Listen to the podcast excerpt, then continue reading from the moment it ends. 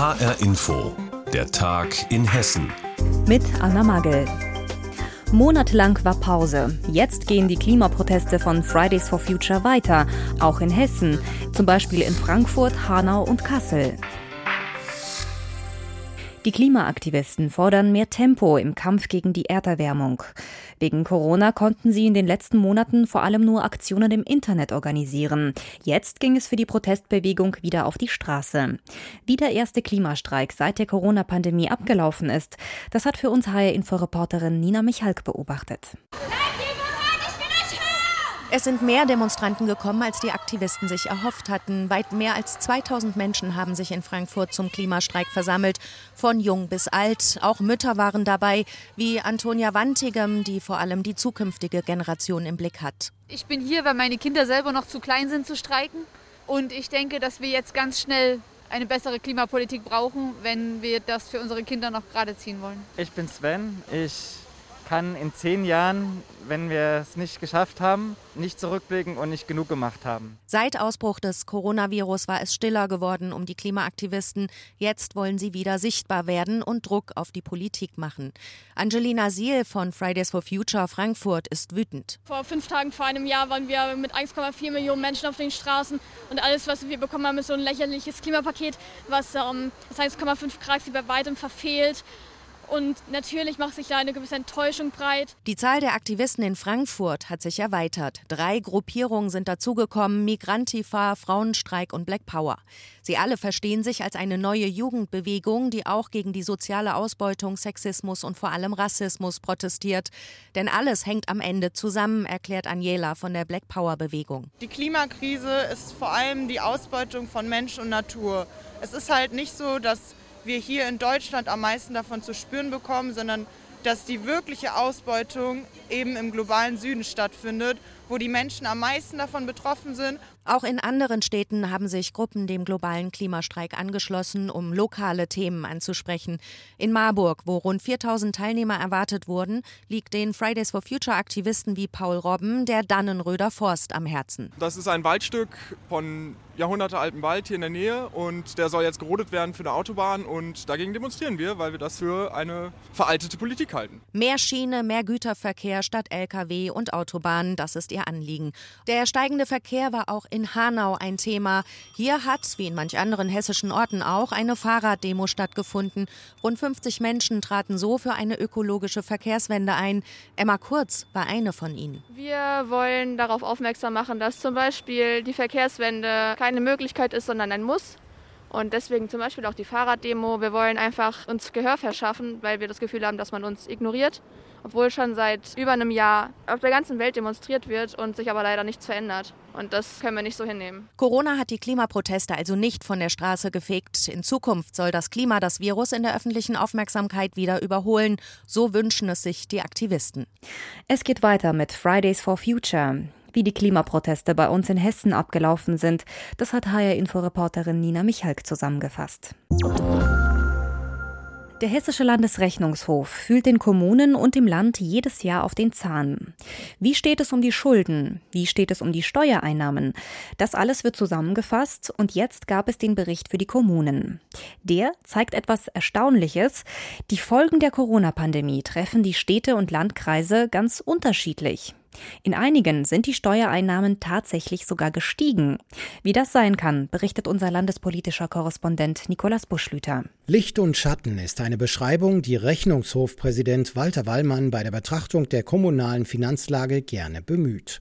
Und in diesem Jahr trifft sie mehr denn je zu, hat die Corona-Pandemie die hessischen Städte und Gemeinden doch unterschiedlich hart erwischt. Schuld daran sind die Steuereinnahmen, die für jede Kommune sowas wie der Tropf sind, an dem die Gesundheit hängt. Das meiste Geld bringt den hessischen Kommunen in der Summe die Gewerbesteuer ein. Die sei aber auch die riskanteste Einnahmequelle, sagt Rechnungshofchef Wallmann, weil sie so stark schwanken könne. Spätestens ab dem zweiten Quartal 2020 sind krisenbedingte Einschnitte deutlich erkennbar. Das Gewerbesteueraufkommen lag insgesamt nur noch bei 878 Millionen Euro. Und das sind nur noch rund 60 Prozent gegenüber dem zweiten Quartal des Vorjahres. Besonders leiden muss Frankfurt mit 345 Millionen Euro weniger Gewerbesteuern als im Jahr zuvor. Auch Wiesbaden, Darmstadt und Eschborn verzeichnen empfindliche Rückgänge. Einbußen drohen wegen der gestiegenen Kurzarbeit auch bei der Einkommensteuer. Relativ krisenfest sei für die Kommunen im Grunde nur die Grundsteuer, betonen die Rechnungsprüfer.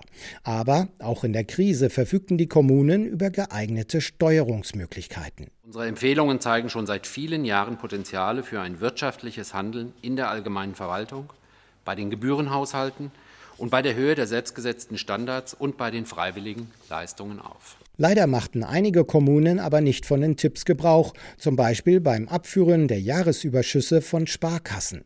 Auch bei Schwimmbädern wünscht sich Ulrich Keilmann vom Rechnungshof mehr Umsicht bei den Kommunen. Ohne Zuschüsse könnten die Bäder kaum überleben, durch Corona werde ihr Existenzkampf noch verschärft. Badegäste sind ausgeblieben und die Besucherentwicklung für die Zukunft ist zumindest ungewiss. Fixkosten fallen indes weiterhin an. Worüber aber selbst die Rechnungsprüfer in ihrem diesjährigen Bericht staunten, jede dritte Kommune in Hessen hatte im ersten Halbjahr nicht weniger, sondern mehr Gewerbesteuern eingenommen, trotz Corona. Walter Wallmann spekuliert, wir sehen ja auch, dass es einzelne Bereiche gibt. Denken Sie an Hauptgewerbe Bauwirtschaft beispielsweise.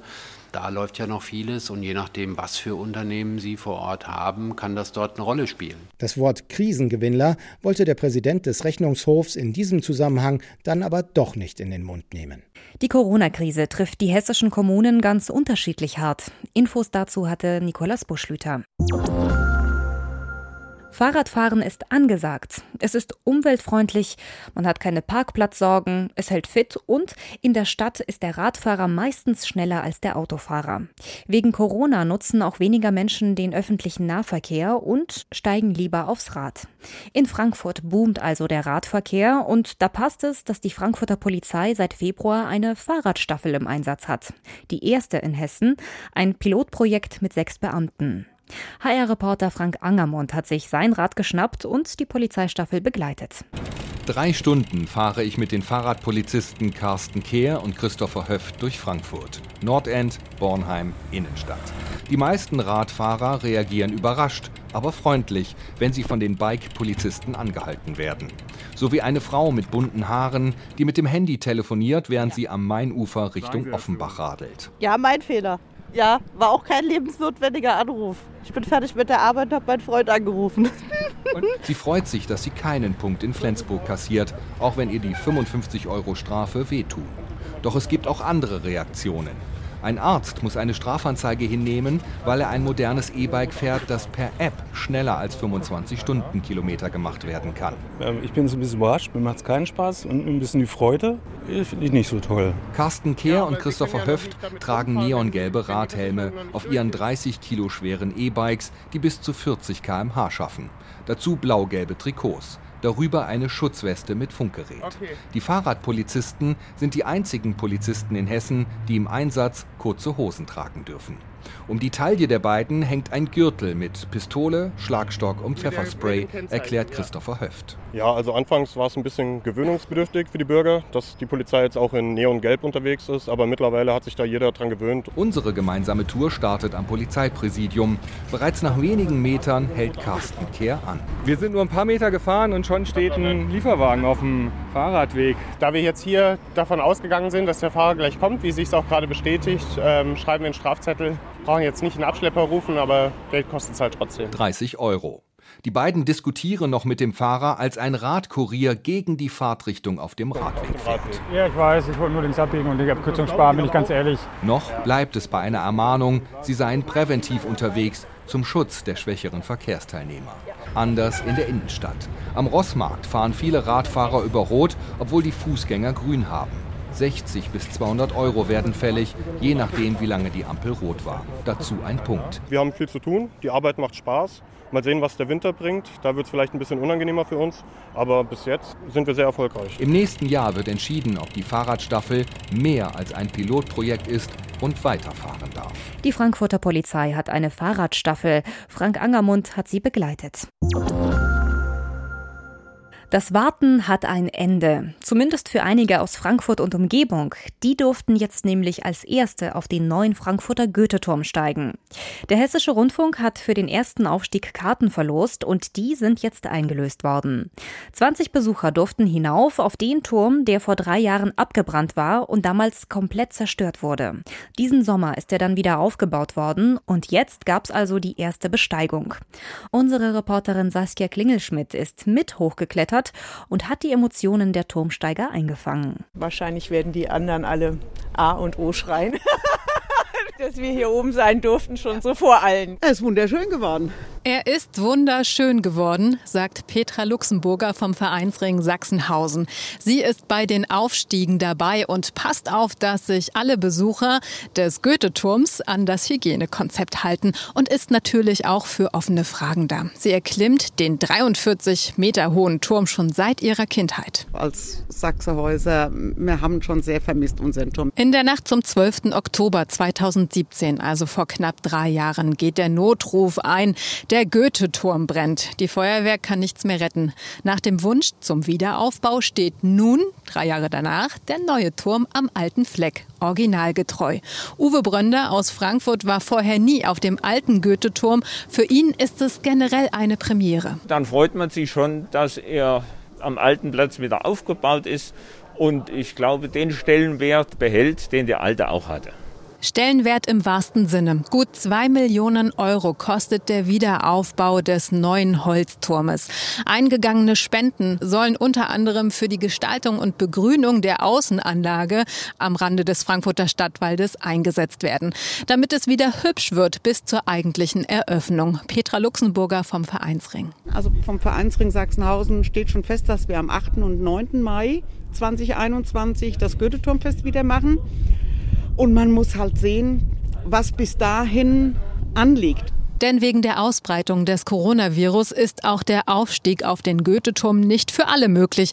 Dieses und nächstes Wochenende dürfen nur Ticketinhaber zeitweise den Ausblick von oben genießen. Im Winter ist der Turm zu und ab Mai nächsten Jahres soll er dann generell öffnen. So hofft das zumindest Frankfurts Umweltdezernentin Rosemarie Heilig, die hier heute auch zu Gast ist. Wir hoffen sehr, dass dann wirklich Schluss ist mit Corona, wir schöne Eröffnung feiern können und wir unseren Goethe-Turm dann auch wirklich richtig einweihen. Erste Besucher auf dem neuen Frankfurter Goethe-Turm. Auch HR-Inforeporterin Saskia Klingelschmidt ist schon auf den Holzturm geklettert und hat von dort berichtet. Und das war der Tag in Hessen mit Anna Magel. Die Sendung gibt es auch wie immer als Podcast in der ARD Audiothek.